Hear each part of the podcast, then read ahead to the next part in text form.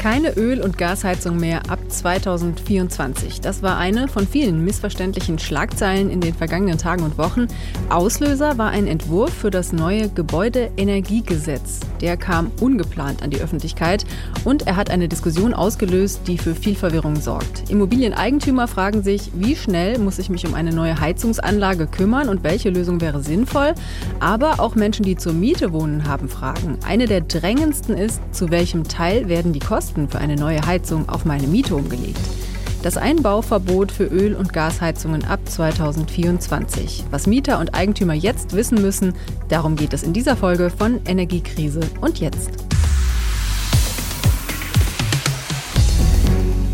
Hallo, ich bin Jutta Kaiser aus der SWR Wirtschaftsredaktion und mit dabei ist mein Kollege Jörg Marksteiner, Energieberichterstatter beim WDR. Grüß dich und ich freue mich auf die Folge mit dir. Ja, hallo Jutta, Grüße nach Mainz. Ich frage mich gerade so, ähm, und auf dem Zettel steht ja, wir zerpflücken das neue Gebäudeenergiegesetz und freuen uns darüber. Wahrscheinlich halten uns die meisten jetzt endgültig für die völligen Energienerds. kam mir gerade so der Gedanke. Das stimmt. Für viele ist das nicht so eine Freude, aber auf jeden Fall ein wichtiges Thema. Energiekrise. Und jetzt? Wir zeichnen diese Folge auf am Mittwoch, den 15. März am Vormittag. Und es ist jetzt ungefähr zwei Wochen her. Da ist der Entwurf für das neue Gebäudeenergiegesetz an die Öffentlichkeit gekommen. Das hat für eine Menge Schlagzeilen gesorgt. Ja, absolut. Also was wir da gelesen haben, aus für Öl und Gas, Energiehammer droht, Hektik im Heizungskeller, drohende Zwangssanierung. Also wenn man zwei Wochen lang solche Schlagzeilen liest, ich kann verstehen, da haben sich viele sehr erschrocken. Wir haben in Deutschland so ungefähr 40 Millionen Haushalte und 30 Millionen davon heizen mit Öl und Gas. Ich mhm. auch übrigens. Richtig und viele, ja. wenn solche Pläne dann wirklich im kommenden Jahr in Kraft treten, was heißt denn das dann für meine Heizung? Muss die raus? Also Riesenverunsicherung, kann ich verstehen. Ja. Genau, ich auch. Kam ja auch einfach für viele unvermittelt, so nach dem Motto, das soll jetzt alles schon zum Jahreswechsel kommen.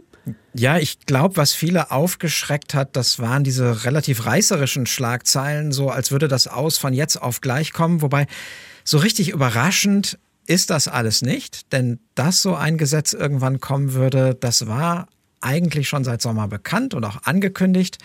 So, was ist jetzt passiert? Ähm, das Wirtschafts- und Bauministerium haben einen ersten Vorschlag gemacht. 92 Seiten. Da steht dann drin, welche Paragraphen erneuert werden, welche wegfallen. Ich habe mich da auch durchgeflügt. Ist wirklich anstrengend zu lesen, kann ich sagen. Beneide dich nicht. Ja, aber noch bevor dieser Entwurf oder dieser Vorschlag für dieses Gesetz irgendwie erstmal in der Bundesregierung überhaupt abgestimmt ist, also in einem echten Frühstadium, wird er an die Presse durchgestochen, versehen mit dem Tenor, die wollen Öl- und Gasheizung verbieten. Er ist ja auch ein Hinhörer. Also entsprechend groß war natürlich die Empörung, konnte man mit rechnen. Ja, Riesenaufschrei, auch wenn diese pauschale Schlagzeile aus für alle Öl- und Gasheizungen ja so gar nicht stimmte. Es geht ja nur um neu eingebaute Heizungen erstmal. Mein Eindruck war aber, das Wirtschaftsministerium wirkte völlig überrascht davon, dass das jetzt in der Welt ist, hat dann versucht, die Debatte ein Stück weit wieder einzufangen, zu beruhigen, also erstmal zu erklären, hey, es gibt auch Ausnahmen und Fristen und Detailregelungen. Trotzdem sind ja einige Politiker dann direkt auf den Zug der Empörung aufgesprungen, obwohl eben die Regierungsparteien zumindest, die hatten ja schon länger die groben Leitplanken besprochen.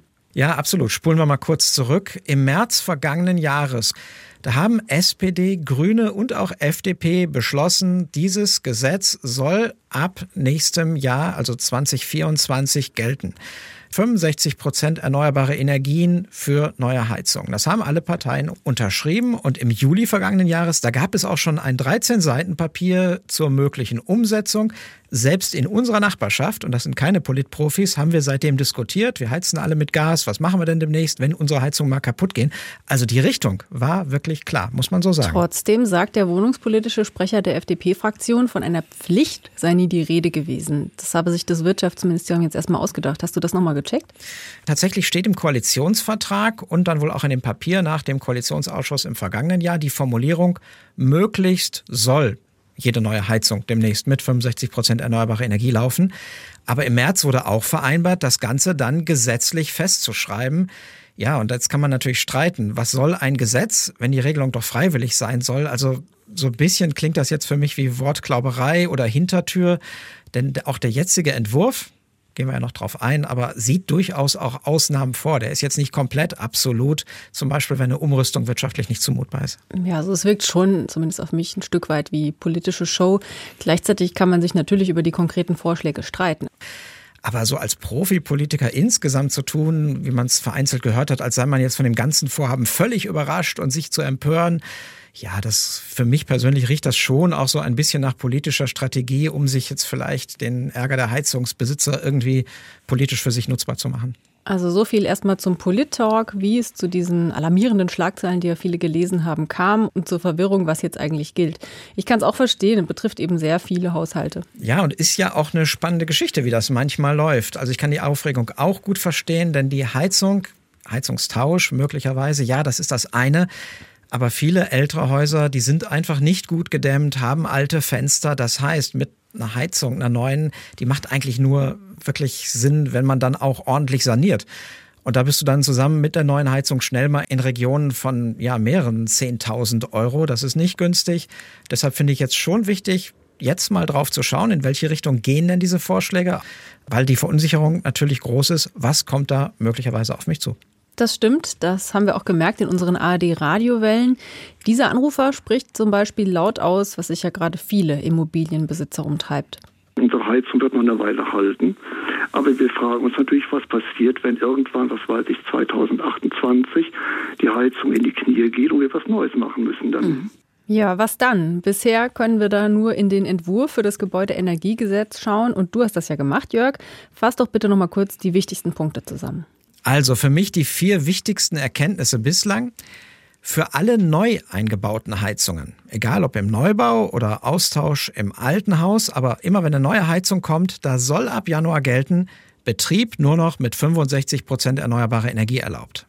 Das heißt, faktisch sind dann reine Öl- oder Gasheizungen damit verboten. Und im Moment sehe ich auch nicht, dass es da irgendwelche Abstriche von dieser Linie gibt. Auch klar, wer eine funktionierende Öl- oder Gasheizung hat, der muss erstmal nichts unternehmen. Die darf weiterlaufen. Es gibt keine generelle Austauschpflicht. Ist ja auch eine wichtige Info. Dann die Frage, ja, was passiert denn, wenn die Heizung kaputt geht? Da steht im Entwurf, Reparatur ist erstmal möglich. Bei einem Totalschaden, also wenn der Kessel komplett getauscht werden muss, dann greifen allerdings die neuen Vorschriften. Da hat man drei Jahre Zeit zum Umrüsten. Und vielleicht noch ein kurzes Wort zu Mehrfamilienhäuser, Mietshäuser, Eigentumswohnungen. Da sind oft Gasetagenheizungen verbaut. Und da steht im Entwurf, sobald die erste Heizung kaputt geht, bleiben dann sechs Jahre zur Umrüstung, drei Jahre zum Entscheiden. Ist manchmal schwierig in der Eigentümergemeinschaft, äh, dauert also und dann nochmal drei Jahre zum Austauschen. Also echt super viele Infos, viele Termine. Puh. Ja, genau. Und deswegen habe ich das alles auch nochmal als Links in die Folgenbeschreibung, in die Show Notes gepackt, ähm, wie genau das für einzelne Bereiche geregelt ist. Also da einfach mal klicken. Also das ist im Moment noch mehr Fahrplan als Sofortprogramm. Das ist so ein Fazit, was ich mitnehme. Und mein Eindruck ist aber auch, die Linie, die ist schon relativ klar. Also jeder mit einer älteren Heizung, der muss jetzt keine Panik haben, sollte sich aber zeitnah schon mal schlau machen, was wäre denn bei mir überhaupt technisch machbar und sinnvoll, um auf diese Vorgabe 65 Prozent Erneuerbare zu kommen. Das heißt, man könnte zum Beispiel schon mal einen Termin mit einem Energieberater machen. Sind die denn jetzt wieder zu haben? Also vor Monaten waren die ja eigentlich komplett ausgebucht. Hm. Hat sich das entspannt? Also nach dem, was ich höre, hat sich das wieder etwas entspannt muss man natürlich sehen, jetzt mit den neuen Heizungsplänen, ob das äh, schnell wieder anders wird. Ich würde aber schon noch mal von einigen Monaten ausgehen und die einplanen, um auf der sicheren Seite zu sein. Und aus meiner Sicht noch ganz wichtig, das geht manchmal unter, egal welche Heizung und wann eingebaut, in dem Entwurf steht auch drin, Ab 2045 sollen alle Heizungen mit 100 Prozent erneuerbarer Energie betrieben werden. Das heißt, ab 2045 Betriebsverbot für alle Öl- und Gasheizungen. Also dann soll wirklich Schluss sein. Genau, das ist gut, dass du das nochmal so explizit sagst, denn Deutschland will ja seine Klimaschutzziele erreichen und das ist schon in 22 Jahren. Klingt irgendwie zwar auch doch wieder weit weg, aber wenn man sich überlegt, so eine Heizung, die läuft ja in der Regel bis zu 30 Jahre. Also da sind wir eigentlich jetzt schon ziemlich spät dran. Ja, genau. Also der Gebäudebereich und Klimaschutz, der ist da echt träge. Das liegt einfach daran, Heizungen werden eben nicht so oft erneuert wie zum Beispiel Autos. Ähm, ich habe nachgesehen, aktuell sind deutsche Heizungen im Schnitt so etwa 17 Jahre alt und im Moment werden wohl pro Jahr etwa eine Million Heizungen neu eingebaut. Das heißt, selbst wenn demnächst alle neuen Heizungen klimaneutral wären, theoretisch eine Million pro Jahr, dann bräuchten wir immer noch bei 30 Millionen Haushalten mit Öl- und Gasheizungen 30 Jahre, bis dann alle klimaneutral wären. Genau. Und wer sich jetzt damit beschäftigt, also wenn dieser Heizungsaustausch in den kommenden Jahren ansteht, also ich könnte mir vorstellen, dass viele Eigentümer da schlaflose Nächte haben, mhm. insbesondere wenn sie auch das Geld nicht dafür haben. Denn wir reden da ja, wie du schon gesagt hast, von mindestens mehreren 10.000 Euro. Ja, und das ist auch eine ganz große Frage, wie dieser Entwurf denn am Ende dann, ja, man sagt so schön, sozial flankiert wird. Nach allem, was bekannt ist, soll es wohl auch allgemeine Härtefallregelungen geben. Aus Parteikreisen der Grünen, da sagte mir mal jemand, also der hochbetagte Senior mit kleiner Rente im schlecht gedämmten Haus, der soll jetzt von dieser Pflicht wahrscheinlich ausgenommen werden. Aber was genau denn ein Härtefall ist oder wann ist eine Umrüstung wirtschaftlich nicht mehr zumutbar? Da findet sich dann, finde ich, im Entwurf relativ wenig. Das heißt, das soll dann per Antrag über die Landesbehörden geschehen. Ich vermute mal, vielleicht muss da auch ein Sachverständiger rauskommen, aber das ist noch relativ offen einfach noch. Okay, das soll jetzt erstmal ein Einblick sein. Es ist uns klar, Eigentümer, die einen Heizungstausch planen. Die haben noch ganz viele Detailfragen. Wir kommen später in der Sendung nochmal darauf zurück. Aber wir wollen jetzt zuerst auch mal auf die Hälfte der Gesellschaft schauen, die zur Miete wohnt. Die macht sich nämlich auch so ihre Gedanken, was ein möglicher Heizungstausch eigentlich für sie bedeutet. Darüber spreche ich jetzt mit Melanie Weber-Moritz. Sie ist die Bundesdirektorin des Deutschen Mieterbunds. Hallo, schön, dass Sie sich die Zeit für dieses Interview nehmen. Ja, hallo, vielen Dank für die Einladung.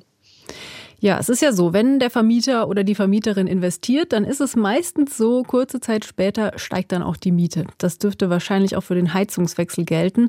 Aber ist dieses Umlegen eigentlich fair? Denn im Grunde ist es ja so, der Vermieter versetzt das Haus oder die Wohnung in einen gesetzlich vorgeschriebenen Zustand. Also warum müssen die Mietenden überhaupt die Kosten mittragen?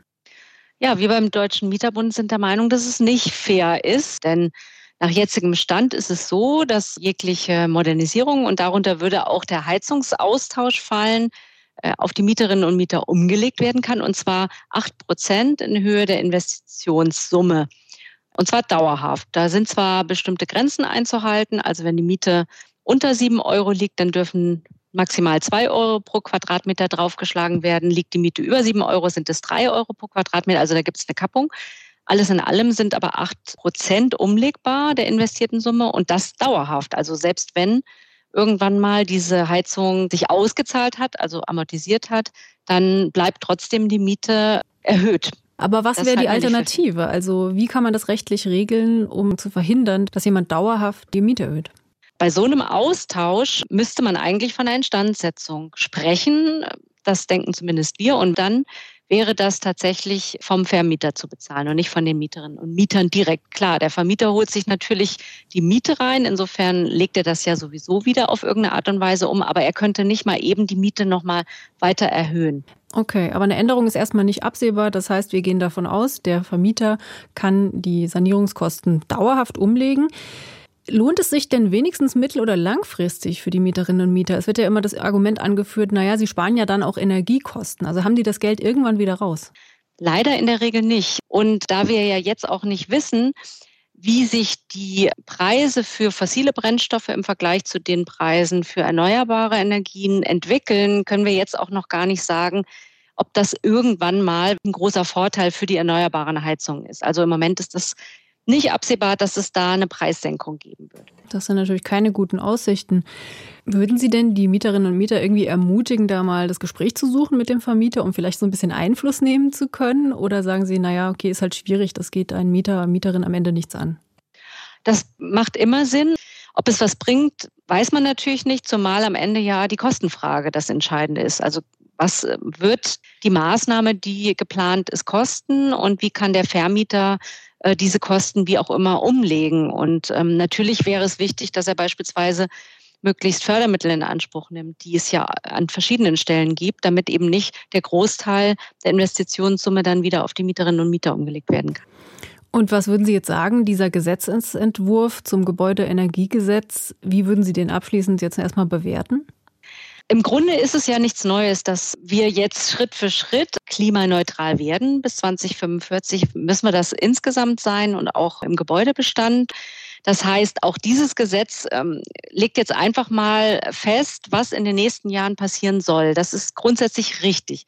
Wo wir allerdings noch Nachbesserungsbedarf sehen, äh, ist ähm, bei der Frage der Sozialverträglichkeit. Natürlich für Mieterinnen und Mieter insbesondere ist hier für unseren Geschmack noch viel zu wenig geregelt, was die Mieter entlasten könnte. Und können Sie den Mieterinnen und Mietern denn da auch ein bisschen Hoffnung machen, dass da noch was passiert?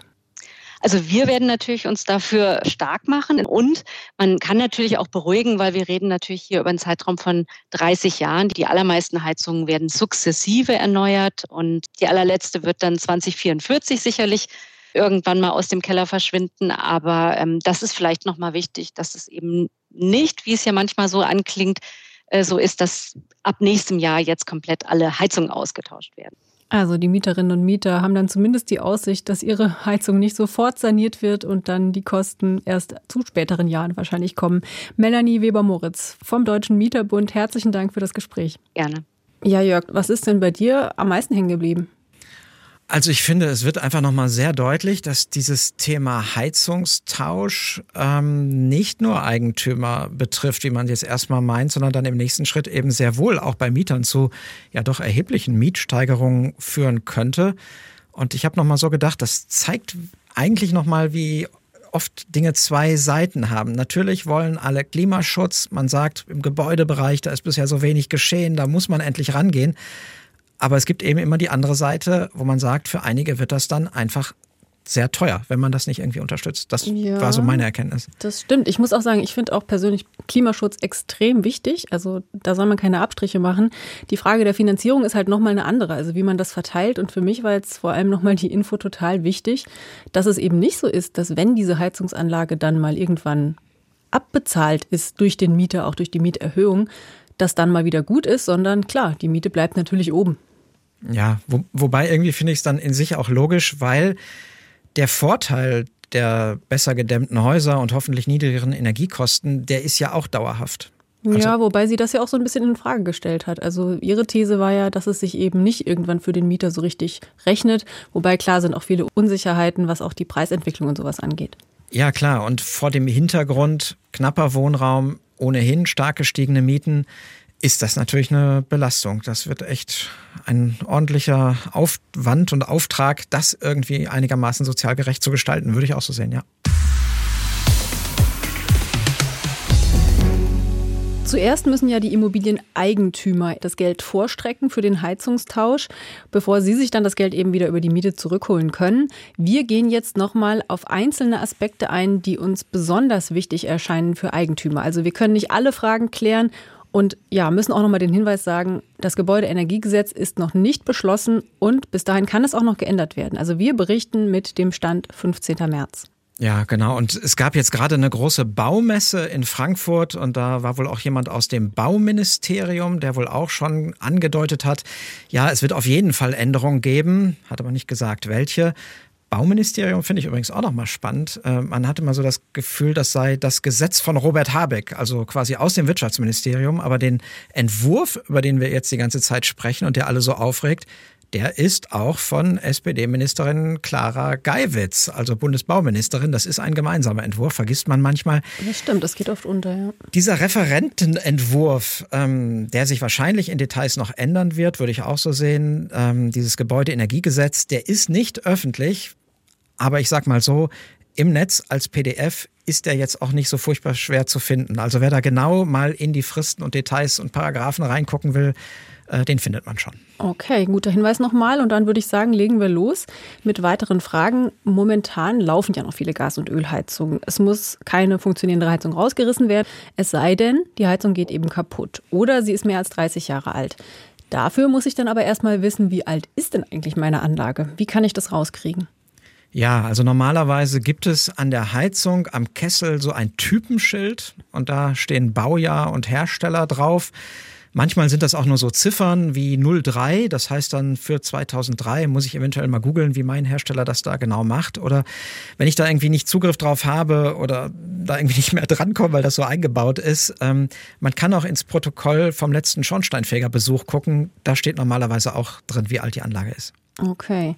Und es gibt ja auch keine Regel ohne Ausnahme. Wer selbst lange Zeit im eigenen Haus wohnt, der kann zumindest heute seine Heizung auch länger als 30 Jahre betreiben. Jetzt fragen sich natürlich viele, wird es diese Ausnahme auch in Zukunft geben? Klingt zwar ein bisschen nach einer Spezialfrage, aber für die Betroffenen ist das natürlich total wichtig.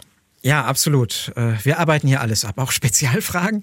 Ähm, bislang gilt tatsächlich, ich habe es auch nochmal nachgeschaut, wer mindestens seit 2002 im eigenen Haus wohnt, bei dem darf die Heizung auch älter als 30 Jahre sein. Auch wenn man sagt, gut, dann ist die nicht mehr effizient, aber so langjährige Bewohner, oft dann auch Rentner, die wollte man in der Vergangenheit jetzt nicht dann noch zu einem teuren Heizungswechsel zwingen.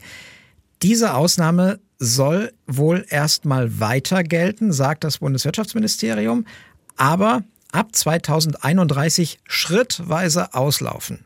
Gut, aber spätestens die Erben stehen ja dann vor der Frage, wie können sie das Ziel 65 Prozent erneuerbare Energien bei einer neuen Heizung erreichen? Da ist ja zeitweise der Eindruck entstanden, die Wärmepumpe sei so die Nonplusultra-Lösung. Stimmt das denn überhaupt? Ist nicht ganz falsch, würde ich sagen. Also mein Eindruck ist auch, dass dieser Gesetzentwurf in der jetzigen Form schon sehr auf Wärmepumpe fokussiert ist. Formal gibt es auch Alternativen, die erlaubt sind. Wobei die dann eben manchmal mehr so theoretisch funktionieren. Also beim Neubau wäre zum Beispiel auch möglich Anschluss an ein Fernwärmenetz in den nächsten fünf Jahren. Die gibt es aber halt nicht überall. Ja, am ehesten noch in Ballungsräumen, aber äh, in ländlichen Regionen, da ist das gar nicht so einfach mit Fernwärme. Eine Stromdirektheizung wäre auch bei Neubauten erlaubt, trifft auch nur wenige. Da muss das Haus schon sehr, sehr gut gedämmt sein. Bei den bestehenden Häusern habe ich ein paar Möglichkeiten mehr. Wie gesagt, ähm, wer das genau nachlesen möchte, Link haben wir in die Show Notes getan. Nur kurz. Theoretisch kann ich auch weiter eine Gasheizung betreiben, aber die soll dann mit grünen Gasen laufen, also Biomethan oder grüner Wasserstoff oder eine Ölheizung mit E-Fuels. Schwer dran zu kommen und teuer. Ja, klingt gut, ist aber praktisch kaum verfügbar. Also weder als Stoff äh, noch, dass es da irgendwelche Wasserstoffleitungen gibt oder so. Sehr schwierig. Realistischer sind da wahrscheinlich eher Kombi- und Hybridlösungen. Die sollen auch erlaubt werden. Also Wärmepumpe mit Gastherm oder Ölheizung, die dann an bestimmten besonders kalten Tagen dazu einspringen und das Ganze unterstützen. Pelletheizung auch möglich, aber nur unter bestimmten Voraussetzungen. Und ich habe jetzt gehört, selbst die Hersteller von Wärmepumpen sagen, sie wünschen sich da eigentlich ein bisschen mehr Offenheit für diese Hybridsysteme. Deswegen, das alles unter Vorbehalt kann sein, dass sich mehr Möglichkeiten ergeben. Bei den Wärmepumpen, da zweifeln ja auch manche, ob es da überhaupt genügend von gibt. Also wenn das jetzt quasi der neue Standard würde. Das ist eine der großen Kritiken an diesem Entwurf. Ich finde die auch berechtigt, auch wenn man mal hört, äh, was so Heizungsbauer aus der Praxis erzählen. Bei uns im Programm zum Beispiel hat sich ähm, dieser Heizungsbauer da, ja, sagen wir mal, doch kritisch geäußert. Wenn wir heute einen Auftrag entgegennehmen, brauchen wir circa neun bis 14 Monate, um das Material komplett an der Baustelle zu haben. Es wird vieles übers Knie gebrochen und wir letztendlich vor riesigen Probleme gestellt, weil wir gar nicht wissen, wie geht das in dem Moment vonstatten. Ja, und der Frust der Kunden, die sagen, hey, ich soll doch Wärmepumpe nehmen, wieso hast du keine? Die landet natürlich dann beim Heizungsbauer, verstehe ich. Auch verständlich. Das ja. Ministerium scheint mir da recht optimistisch zu sein, wenn man sich die Zahlen ansieht. Vielleicht mal im vergangenen Jahr, da wurden ungefähr 240.000 Wärmepumpen neu eingebaut. Dieses Jahr schätzt man, es könnten 350.000 werden. In den Folgejahren sollen es dann jedes Jahr 500.000 sein. Also selbst wenn das gelingt, ähm, die Frage ist, reicht das? Andererseits, viele Hersteller fahren jetzt ihre Produktion hoch. Klar, da tut sich ein Wachstumsmarkt auf, da gehen dann auch viele internationale Hersteller rein. Das könnte ich mir vorstellen, kriegt man vielleicht noch hin. Den Engpass sehe ich eher bei den fehlenden Fachkräften, die diese Wärmepumpe dann auch einbauen müssen. Da gibt es heute schon große Lücken. Mhm. Ja, mir fehlt schon so ein bisschen die Fantasie, wie das so gelingen soll, äh, wenn sich nicht auch die Zahl der Mitarbeiter im Grunde verdoppeln müsste. Fällt mir übrigens gerade ein äh, zur Wärmepumpe. Wir reden jetzt ja immer über, was soll erlaubt sein und äh, was, wofür könnte ich mich entscheiden. Was wirklich sinnvoll ist im Altbau und wie genau die funktionieren, da hatten wir übrigens auch äh, eine extra Podcast-Folge zu. Genau, nicht nur eine. Und zwar gab es eine speziell zur Wärmepumpe und eine auch zu alternativen Heizungsformen allgemein. Da könnt ihr gerne nochmal in die Folgen 15 und 27 reinhören. Genau, in der ARD Audiothek, sage ich jetzt mal so dazu, äh, überall, wo es Podcasts gibt und Stichwort ist Energiekrise und jetzt. Ist ja irgendwie klar, ist unser Name. Das stimmt. Zu alternativen Heizungen statt Öl und Gas hat uns übrigens auch unser Hörer Mike Bultmeier geschrieben an energiekrise.ard.de. Vielen Dank dafür. Er hat eine Holzpelletheizung, wo demnächst ohnehin ein Brennertausch ansteht. Und er fragt sich, was bedeuten diese neuen Pläne im Gebäudeenergiegesetz jetzt für ihn? Ja, ich habe mir die Mail vorher auch äh, anschauen können und es ist im Grunde, wie er es vermutet. Also, wenn kein besonderer Härtefall gilt, dann sollen reine Pellet- oder Biomasseheizungen für Neueinbauten nicht mehr ohne weiteres erlaubt sein. Der neue Paragraph 71g im Entwurf schreibt vor, dass Pelletheizungen oder Biomasse-Hackschnitzelanlagen dann künftig mit einem Pufferspeicher ausgestattet werden müssen und dazu Photovoltaik oder Solarthermieanlage. Ähm, das Ministerium hat das auch noch mal etwas weiter erläutert und sagt, naja, wir stellen uns vor, Pelletheizungen sollen eigentlich eher da eingesetzt werden, wo alle andere Lösungen nicht sinnvoll sind. Also wo Häuser sehr schwer zu sanieren sind, wenn sie denkmalgeschützt sind, kann man ja nicht so ohne weiteres dämmen. Und außerdem so viel nachhaltige Biomasse gibt's auch nicht nach meinem Eindruck soll eher zurückgefahren werden, deshalb nur noch unter Zusatzauflagen. Okay, also das wäre die Antwort, so gut man sie heute geben kann. Ja, genau. Auf meiner Liste steht aber auch noch das Thema Beratung allgemein zu Heizungsanlagen. Da kommt nicht immer ein Ergebnis raus, das den Eigentümern sinnvoll erscheint. So ging es jedenfalls dieser Frau hier. Es ist leider so, dass unsere Heizung sehr alt ist und unser Sanitärfachmann uns empfiehlt, jetzt noch eine neue Ölheizung zu kaufen, weil wir das demnächst nicht mehr dürfen. Das ist ja völlig kontraproduktiv und das möchten wir auch eigentlich nicht. Ja, Jörg, ist das denn eine gute Idee, schnell noch eine Heizung einbauen, die auf fossilen Energien beruht, solange das eben noch erlaubt ist? Also du meinst jetzt rein rechnerisch, mal abgesehen von Klimaschutz. Naja gut, ich schätze mal, der äh, Sanitärfachmann hat das jedenfalls so gemeint. Ich finde es nicht sinnvoll. Ja, es hängt immer ein bisschen natürlich am Einzelfall, aber mal so pauschal gesagt, wenn man jetzt nur auf die Anschaffungskosten schaut, dann ist eine neue Öl- oder Gasheizung schon noch günstiger. Ähm, finden offenbar auch sehr viele. Das ist ganz interessant. Äh, der Chef des Heizungsherstellers äh, Fiesmann hat diese Woche gesagt, die Nachfrage nach Ölheizung legen aktuell 100 Prozent über Vorjahr. Also diese Gedanken also scheinen sich ja äh, viele zu machen. Aber man sollte auf dem Schirm haben, in vier Jahren kommt eine neue CO2-Abgabe auf Heizöl und Gas.